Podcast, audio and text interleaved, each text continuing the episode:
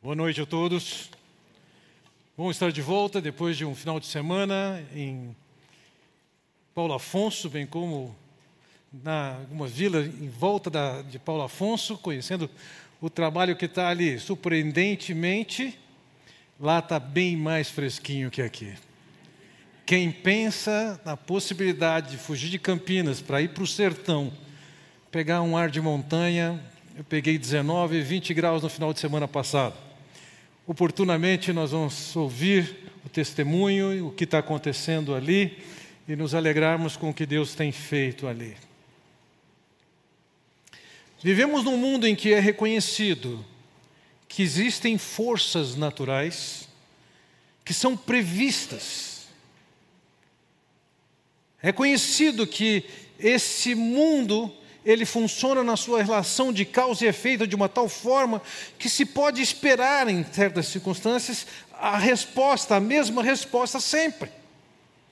Nós não vivemos num mundo caótico em que não se sabe o que vem a seguir. Nós vivemos num mundo em que, de fato, as leis naturais fazem parte da sua realidade. Charles Lyell, um contemporâneo de Charles Darwin, popularizou essa ideia, um pensamento conhecido como uniformitarianismo. A visão, porém, era uma visão de que o universo é um sistema fechado e que tudo está acontecendo aqui dentro sem a nenhuma possibilidade de algum tipo de intervenção que quebre a ordem natural. Esse tipo de pensamento ele é crítico e equivocado, uma vez que foi Deus quem planejou esse mundo, criou esse mundo e é Ele quem o sustenta. E nós vamos encontrar nas Escrituras a informação de manifestações de Deus que intervêm na ordem natural, fazendo com que as coisas aconteçam como Ele quer. O mesmo pensamento acontece em termos de história. Nós não estamos num mundo em que as coisas simplesmente estão acontecendo, mas existe um Deus, um soberano Senhor, que não somente tem conduzido a história até aqui, como, bem como Ele haverá de fazer com que uma série de coisas venham a acontecer. Se isso fosse impossível para Deus, intervir no nosso ambiente natural com todas as suas leis, o nascimento de Jesus, tal como descrito nas Escrituras, já não seria uma realidade. Bem como aquilo que está anunciado que vai acontecer de uma segunda vinda de Jesus, também não poderia acontecer.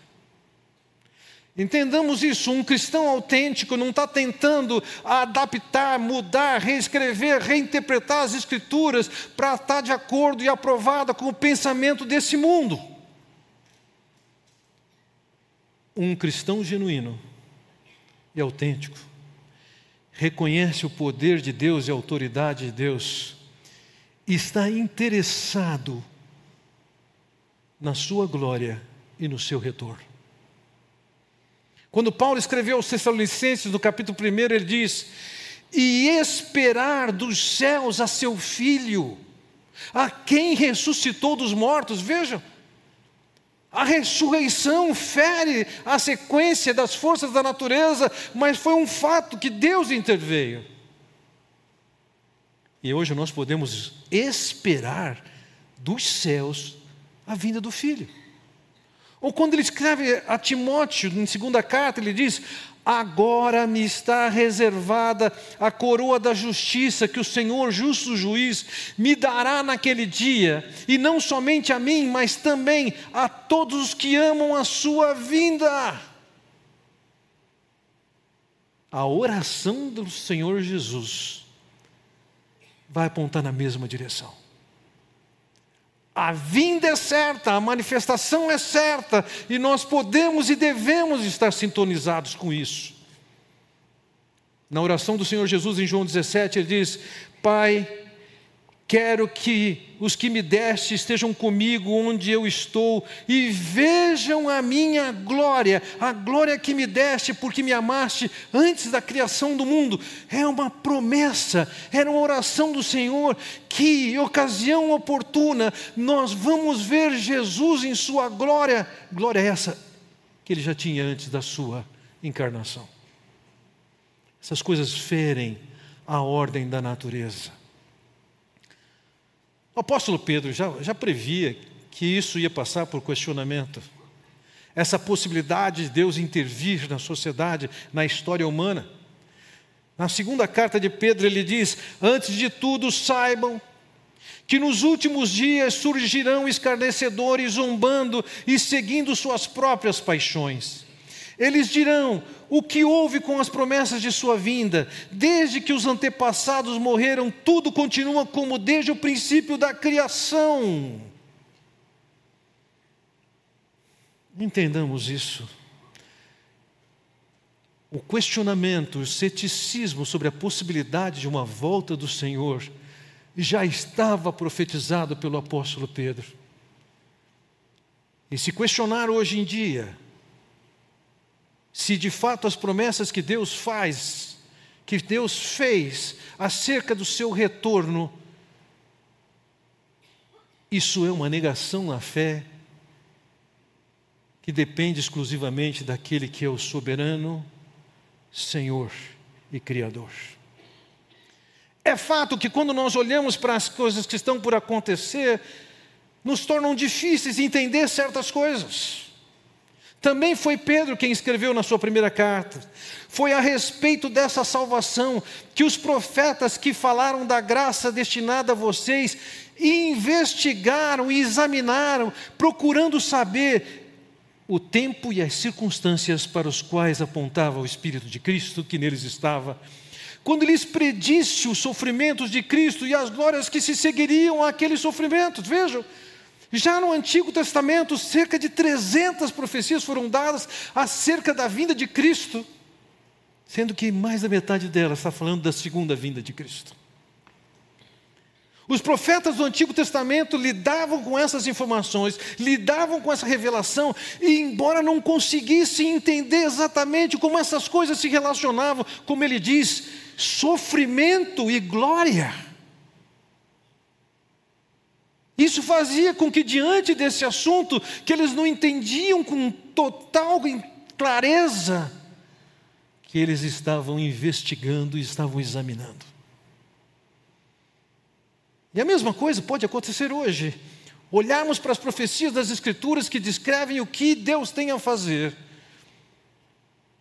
Nós vamos examinar, vamos investigar, mas nós não podemos negar isso.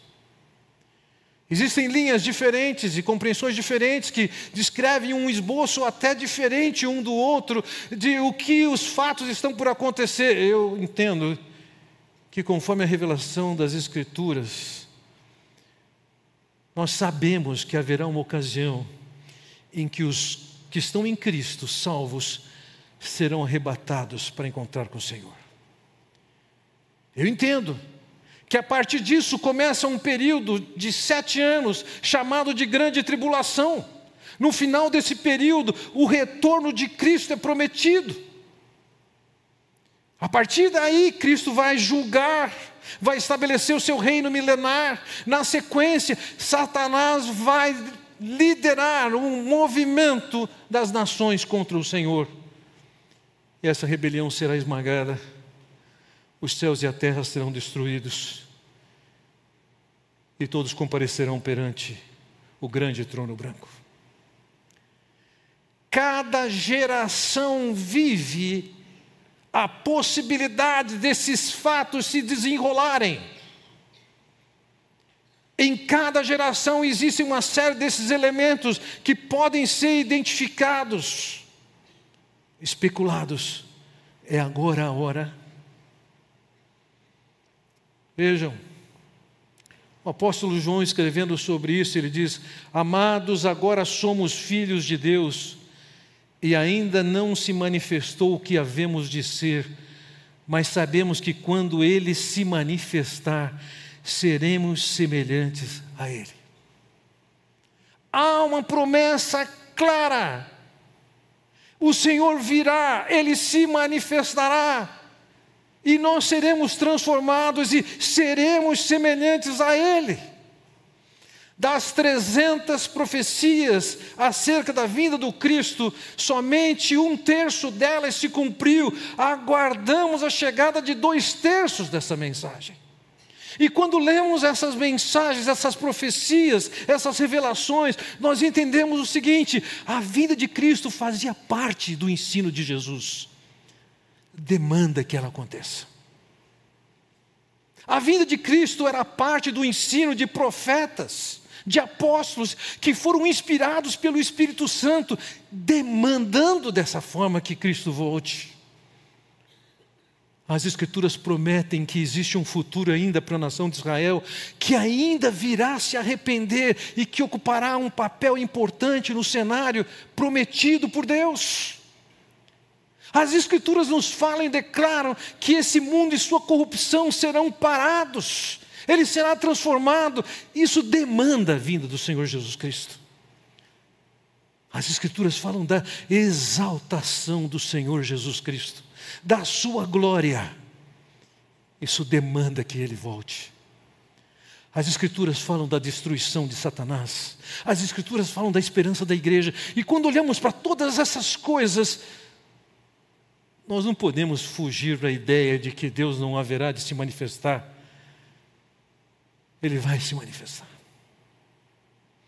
Os judeus não entendiam exatamente como essas coisas iriam acontecer.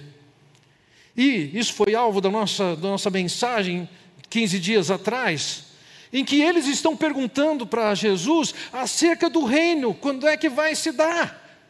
Como é que ele vai se dar? Quando é que ele chega?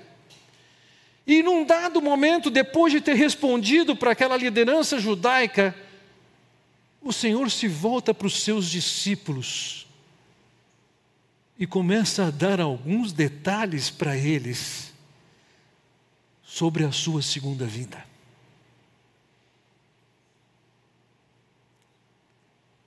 Nesse texto que nós encontramos hoje, respondendo àqueles discípulos e nos ensinando hoje, nós vamos encontrar a revelação de sete aspectos da vinda de Cristo que devem estar bem claros na nossa mente. Sendo eles, primeiro aspecto, que a sua vinda seria desejada pelos crentes. Veja o versículo 22. Depois disse aos discípulos, como disse a perícope anterior, ele contemplou falar para judeus. Agora ele está se voltando para os cristãos. Aqueles que estavam comprometidos com Cristo, ele diz: Chegará o tempo em que vocês desejarão ver um dos dias do Filho do Homem, mas não verão. Há um tempo em que nós queremos que o Senhor volte, e isso pode acontecer por motivos diversos. Quanto mais velho se fica, e quando você fica mais velho, você percebe isso. Diferentemente de um jovem ou de uma criança, que tem tantas expectativas com esse mundo, na medida em que você vai vivendo, você fala: esse mundo é terrível.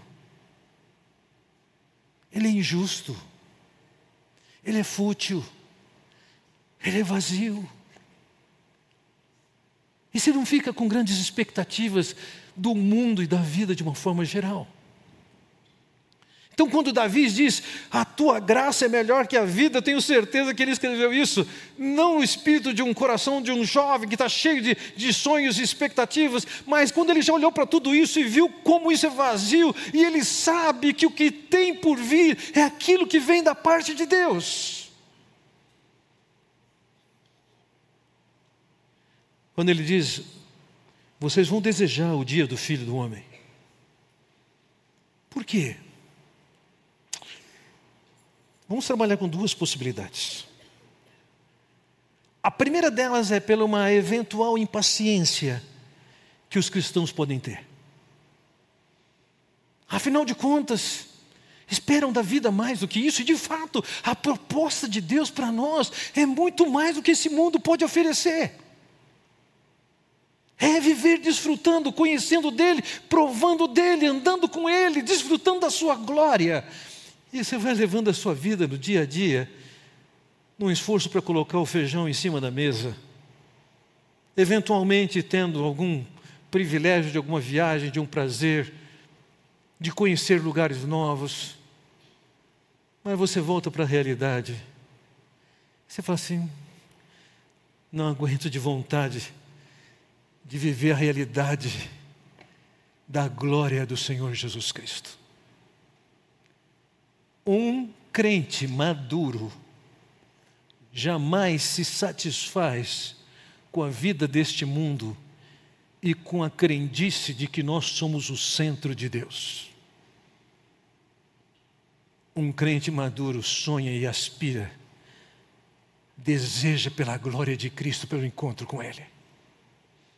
Mas também, esse reino começa, ou melhor dizendo, esses acontecimentos futuros que estão por acontecer, eles começam com o arrebatamento da igreja e logo algumas pessoas vão se converter, haverá o testemunho de 144 mil judeus separados por Deus para testemunhar naquele período, e alguns crerão e sofrerão a perseguição, e eles desejarão a vinda de Cristo para encerrar com a injustiça com a corrupção, com a violência.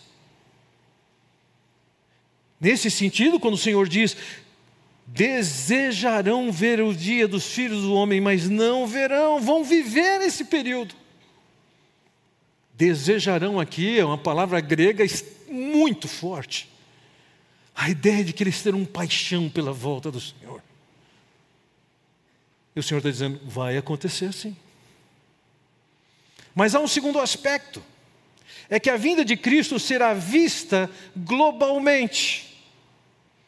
Vejam, na primeira vinda do Senhor Jesus Cristo, a maneira como ele veio até nós é marcada por uma profunda simplicidade. A nação que ele escolheu chegar foi Israel. Não foi na Itália, ou que hoje chamamos Itália, no, em Roma, no centro do Império Romano. Não. Foi Israel. Não foi em Jerusalém. Nasceu em Belém. Depois mudou-se para Galiléia, onde ele viveu em Nazaré. Lugar que não aparecia, nem a Galiléia aparecia no mapa. Quando ele nasceu, foi colocado numa manjedoura.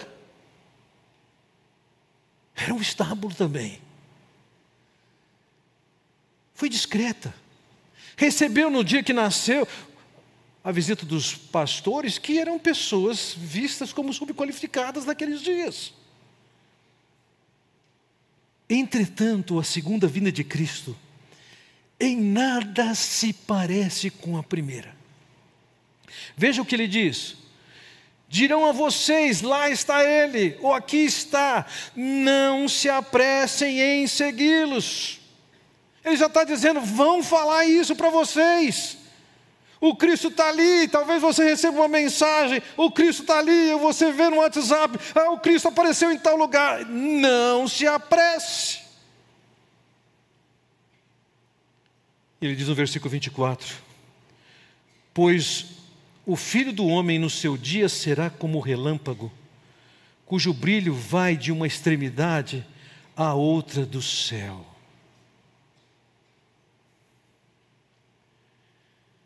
Não vai ser discretinha, vai ser como um relâmpago no céu. Ninguém tem que avisar você que chegou. Ninguém tem que colocar mensagem no grupo em que você está. Você não vai precisar de ligar uma televisão para saber disso. Há uma manifestação no céu tão evidente, tão surpreendente, tão visível, tão repentina, mas inequívoca. Em Apocalipse capítulo 1, versículo 7, nós lemos: Eis que vem com as nuvens, e todo olho verá, até mesmo aqueles que o transpassaram. A todos os povos da terra se lamentarão por causa dele. Assim será. Amém. Ele vem nas nuvens, todo olho o verá.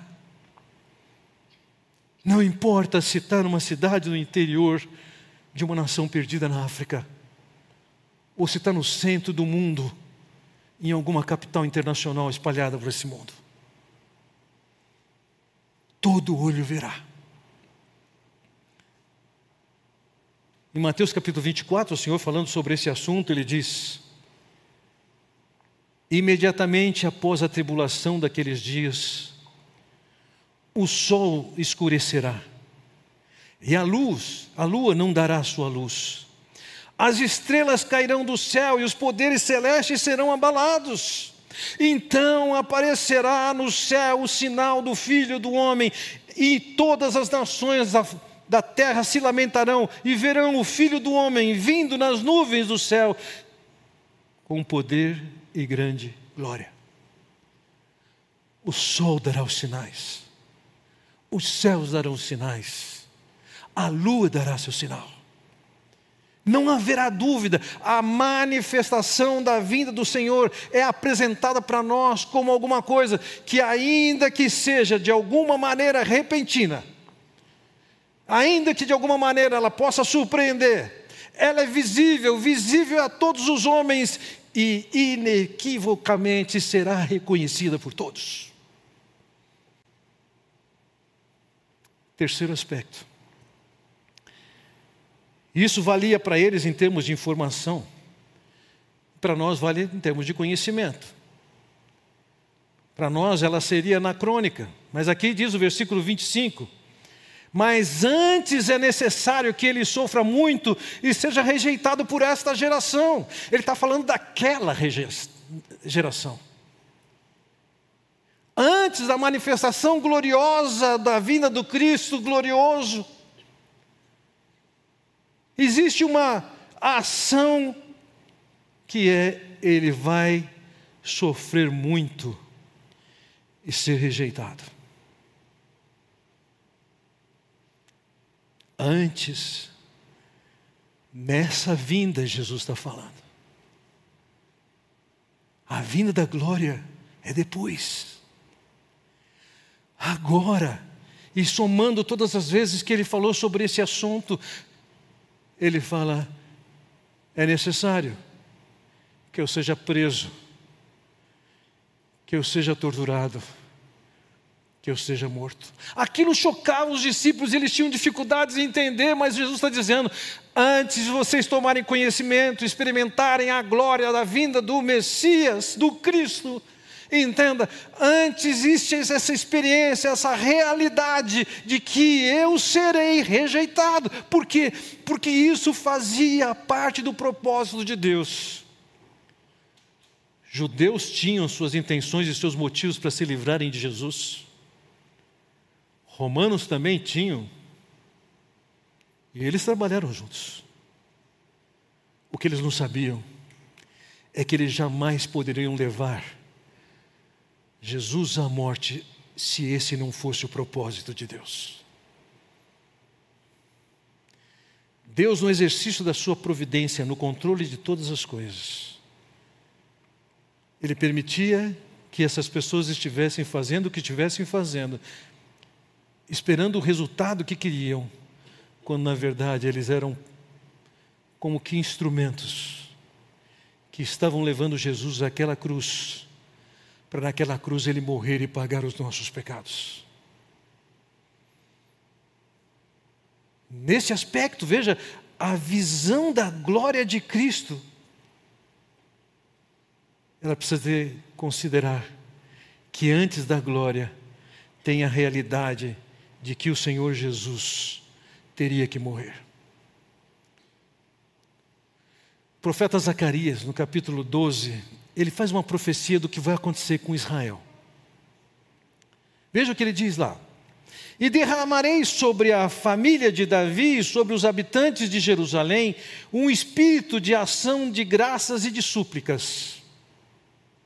Olharão para mim aquele a quem transpassaram e chorarão por ele como quem chora a perda de um filho único, e lamentarão amargamente por ele como quem lamenta a perda do filho mais velho. Toda profecia que venha desde o, capítulo, desde o início do capítulo 12 e alcança o capítulo 13, ele está falando da vinda gloriosa de Cristo. E no meio disso ele coloca que haverá ali um momento em que aquele povo, representando os seus ancestrais, eles levaram Cristo à morte. E eles vão ter consciência disso. E vão lamentar por isso. Existe aqui sim elementos que falam do arrependimento de Israel, profetizado por Deus, para que Deus acabe por fazer aquilo que tinha prometido e queria fazer aquela nação. Agora entenda, falando da glória futura, ele apresenta que haverá um arrependimento pela morte de Jesus a quem mataram. O terceiro aspecto, portanto, é que a glória que há de vir será precedida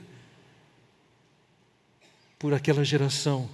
Elas poderiam ver sua rejeição e sua morte. Não era qualquer morte, era uma morte planejada por Deus. Mas há um quarto aspecto que nós devemos focalizar aqui: é que ela será inesperada na ocasião. E para isso, ele vai usar duas figuras de fatos bem conhecidos na nação de Israel. Situações de, em que houve um julgamento da parte de Deus. E ele vai dizer: olha, o que vai acontecer antes desse julgamento é o que acontecia antes daqueles julgamentos. Veja, versículo 26. Assim como foi nos dias de Noé, também será nos dias do, do filho do homem. Como era nos dias de Noé. Versículo 27. O povo vivia comendo, bebendo, casando-se, sendo dado em casamento, até que o dia que Noé entrou na arca, então veio o dilúvio e os destruiu a todos. O que significa que eles estavam fazendo? Comendo, bebendo, casando-se, sendo dados em casamento. O que eles faziam é o que se faz hoje. A questão não é tanto comer, beber ou dar-se em casamento, a questão é que isso era tudo o que eles faziam.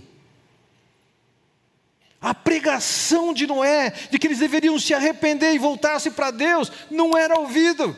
Vamos comer, vamos beber, vamos casar. É tudo que interessa, a vida é só isso. Eles ignoravam a perspectiva de que o Deus que estava mandando Noé profetizar a eles, pregar a eles, tinha que ser considerado. E eles só estavam pensando: comer, no beber, no casar. No caso de Noé, Noé entra na arca. As águas caem e sobem. E eles morrem.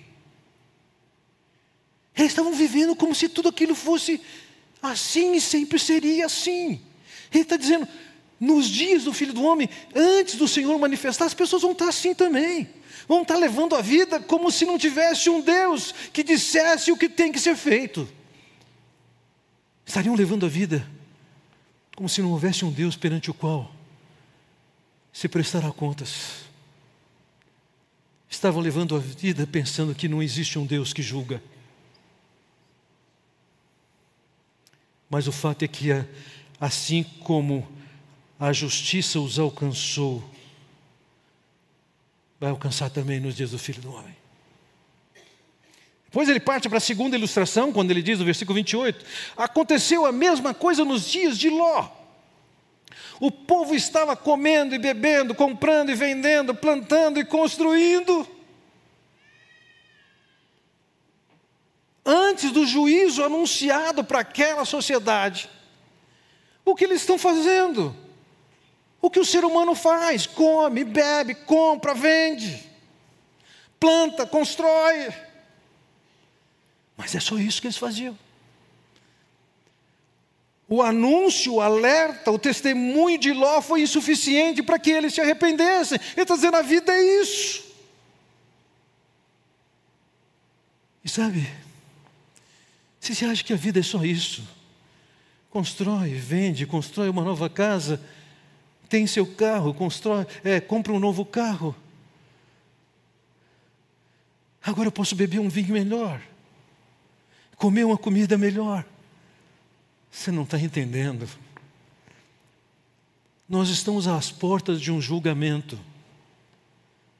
Não há nada de errado em você construir sua casa, não há nada de errado em você trocar seu carro, não há nada de errado em tomar um vinho, em comer, em casar-se, nada disso. O problema é quando a perspectiva da vida é que é, isso é tudo.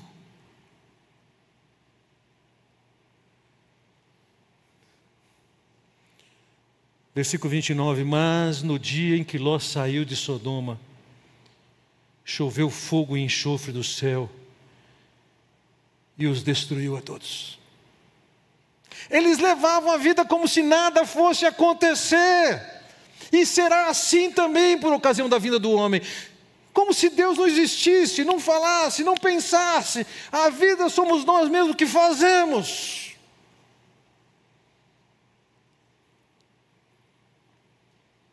A maneira como as Escrituras descrevem, choveu fogo de enxofre do céu, aponta na direção de que houve algum tipo de erupção vulcânica e essas, aquilo que foi lançado ao alto caiu sobre Sodoma e Gomorra. Foram destruídos. Versículo 30, então, o Senhor diz: Acontecerá exatamente assim no dia em que o Filho do Homem for revelado. Noé alertou, Ló alertou, eles estão levando a vida como se a vida fosse isso, somente isso. O juízo chegou para eles, e o juízo chegará para essa geração. Houve aqueles que foram salvos, sim, Noé, sua família foi salvo. Ló e suas filhas foram salvos.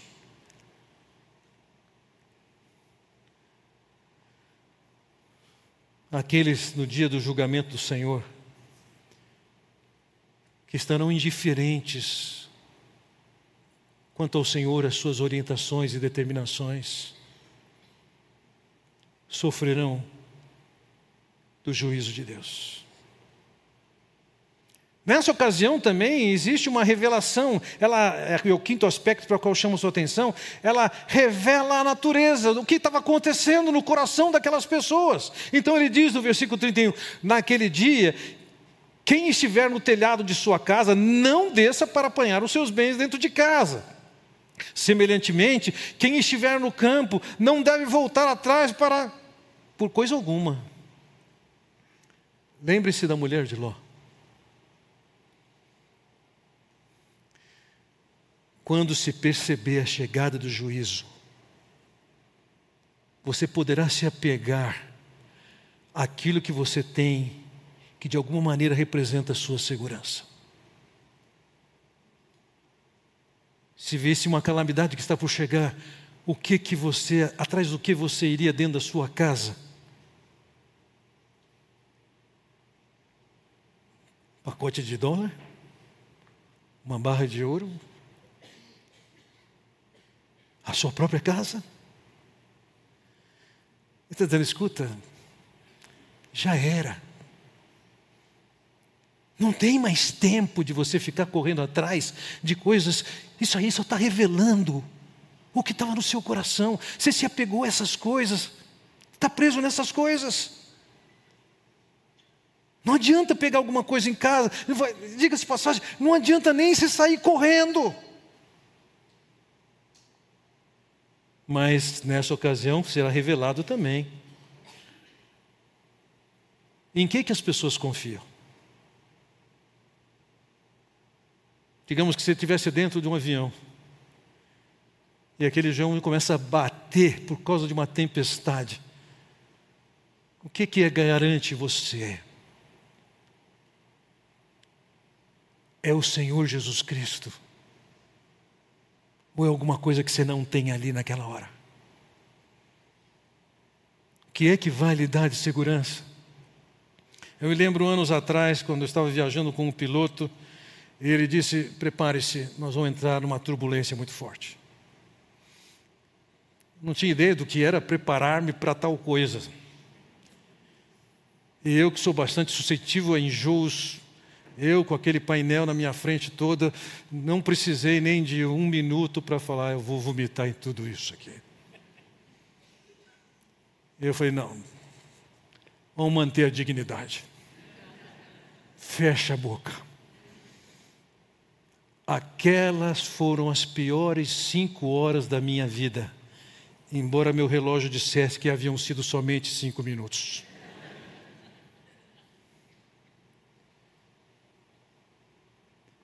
Naquela hora ou antes, você tem que decidir o que você, o que que focaliza o foco da sua vida, qual é a sua razão de vida.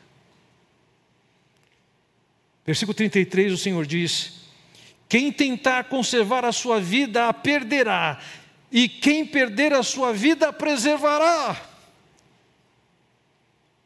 Se a sua vida hoje é focada no comer, no beber, no construir, no plantar, se esse é o foco da sua vida, você está jogando sua vida fora. Mas se agora você abre mão da sua vida e dedica a sua vida para Deus, você está salvo. Você está garantido. É o Senhor a sua garantia. Assim, a tribulação, os sinais do juízo de Deus fazem nós balançar e tremer mas em que, que o seu coração está preso? Qual é a sua garantia? O sexto aspecto para o qual eu chamo a sua atenção é que a vinda de Cristo é marcada por ser divisor em seus efeitos. Veja, eu lhes digo: naquela noite duas pessoas estarão numa cama, uma será tirada e outra deixada. Eu creio que aqui o noite é simplesmente uma análise, não é nenhuma promessa de que Cristo vai voltar e vai se manifestar numa noite em específico, mas naquela ocasião vão estar duas pessoas deitadas numa cama. Suponhamos, seja um homem e sua esposa, é uma possibilidade. E aí ele diz: um será tirado e outro será deixado, um será tirado e liberto do juízo que ele vai sofrer, mas o outro vai passar pelo juízo anunciado. No versículo 35 diz: Duas mulheres estarão moendo trigo juntas, uma será tirada e a outra deixada. Seguramente você não tem mais essa atividade de moer trigo. Entre os uaiuais lá na aldeia de Mapuera, é comum ver as mulheres reunidas ralando a mandioca para fazer parte da sua comida o biju. Mas é possível mulheres estarem juntas preparando algum tipo de prato, algum tipo de comida. E, de, e, eis que uma delas vai ser tirada, liberta do juízo que está por acontecer, e a outra é deixada para o juízo.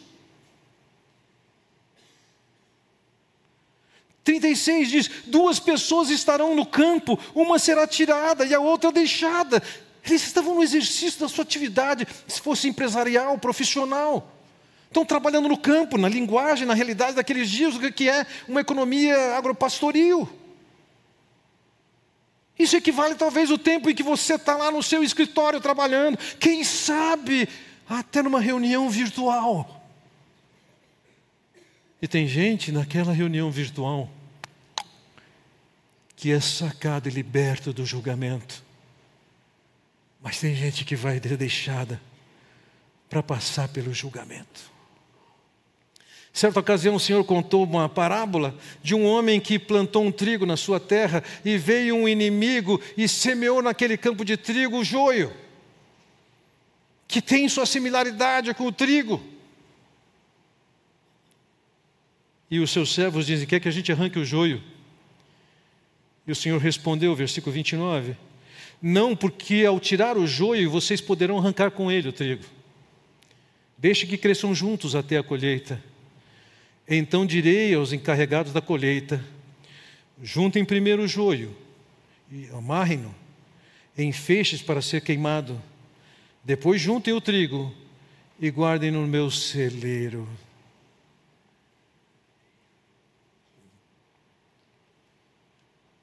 Tem gente que parece trigo, parece crente, mas é só joio. Só parece. A hora da separação não é agora. A hora da separação, o Senhor está dizendo, depois eu providencio isso. E a enganação que o joio pode passar agora, não vai passar do crivo de Deus. Um vai ser deixado para o julgamento, o joio, e o trigo vai ser tirado. Também o Senhor Jesus vai dizer em Mateus capítulo 25 que quando o Filho do Homem vier, ele vai colocar as nações diante dele. E ele vai separar ovelhas de bodes. Então, esse aspecto é que a vinda de Cristo, ela traz de uma maneira muito clara uma divisão entre quem é quem. Quem são aqueles que creram, que estão com o Senhor quem são aqueles que podem ter até cara de terem crido, mas naquela ocasião serão colocados para juízo? O sétimo e último aspecto que eu quero focalizar com vocês é que a vinda de Cristo ela traz implicações permanentes. Depois que o Senhor descreve o juízo, ele diz: os discípulos perguntam para ele: Onde, Senhor? Onde que isso vai acontecer? Eles não estavam entendendo que o que o Senhor estava dizendo era, era de um julgamento global. Onde, Senhor? É aqui, acolá. Onde é que vai chegar esse julgamento? E o Senhor dá uma resposta enigmática, dizendo: onde houver um cadáver, ali se ajuntarão os abutres.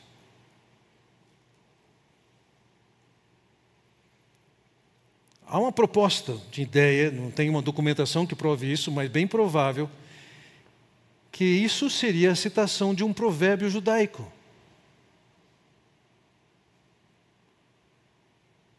Quando você vai pela estrada e encontra um, um bando de urubus voando em círculo, você sabe, tem alguma carcaça, alguma carniça, algum cadáver ali.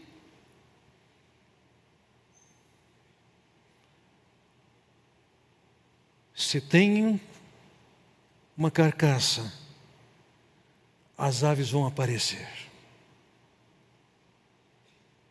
O que ele está dizendo é o seguinte: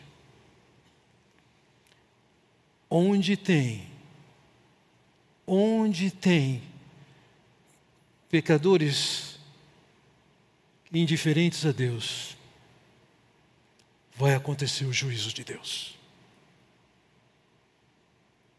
Assim como é certo, se tem um cadáver, as aves vão estar sobrevoando lá.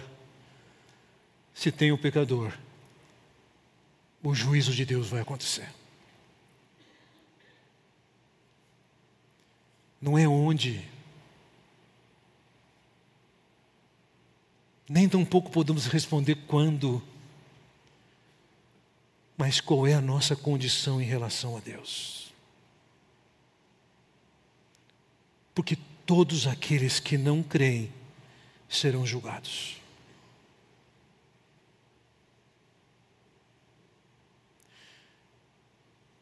Quero terminar com duas considerações.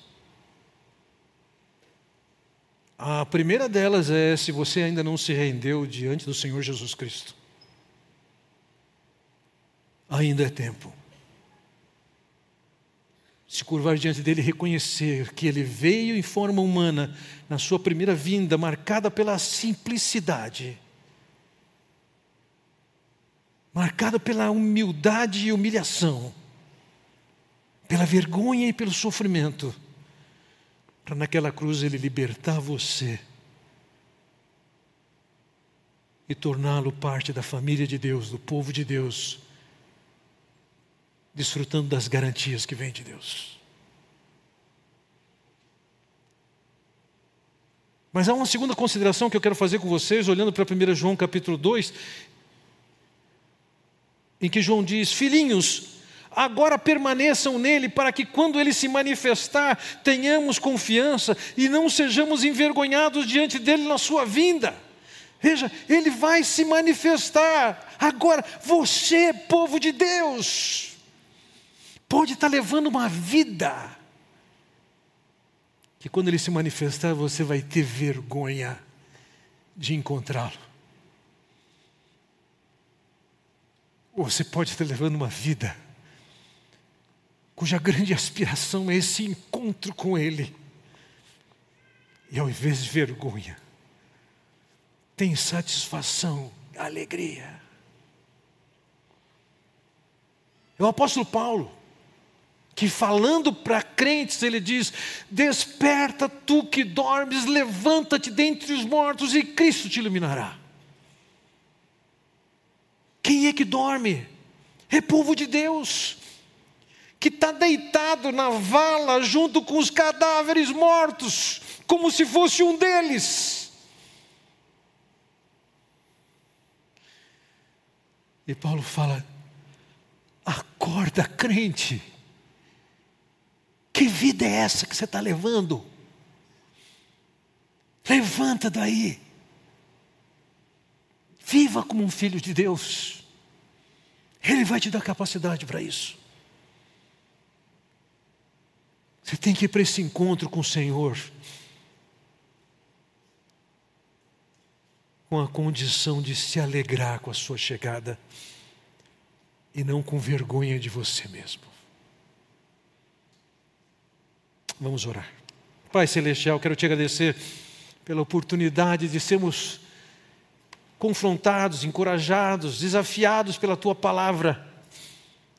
Que esses sinais que o Senhor Jesus apresentou sejam sinais que nos sirvam para fortalecermos nosso coração no enfoque contigo, Senhor nosso coração, nossa alma, nossos olhos, todo o nosso ser sejam destinados para Ti, para a Tua honra e para a Tua glória. Que o nosso coração seja repleto do desejo da consumação daquilo que o Senhor tem planejado e anunciado. Eu oro no nome de Jesus. Amém. Deus os abençoe.